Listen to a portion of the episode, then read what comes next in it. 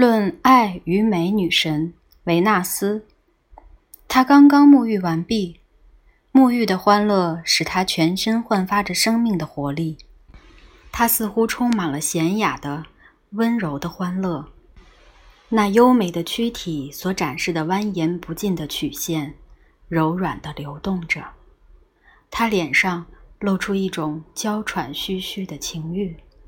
而这种情欲是柔顺而无邪的，没有一点娇柔造作，在他的唇上看不到肃穆庄严，那种大义凛然的激情下的肃穆庄严，也没有朱庇特神殿中阿波罗那种热情澎湃和绚丽辉煌，也不像望楼的阿波罗那样融合着这两种神情。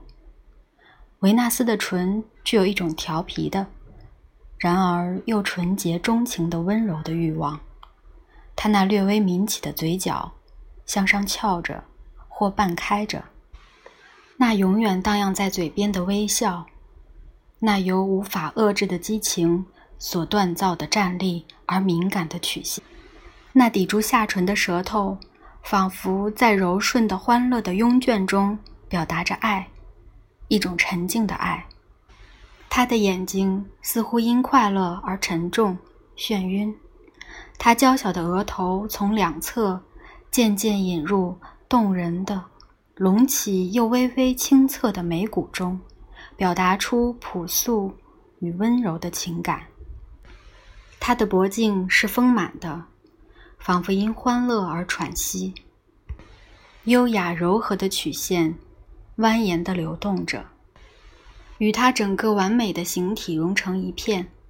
他的身体的确是完美的，他正从一只贝壳中半坐半起，躯体的丰满、浑圆与美妙，丝毫无损于赋予这一切灵气的生命的活力。他的妙不可言的胳膊的位置自然天成，随便而自在。也许在所有古代雕塑中，这是维纳斯，朦胧欲望之神的最杰出的人格化体现。他那有棱有角、梨一般形状的人体，永远是个处女。她的姿态本身就是温良谦和。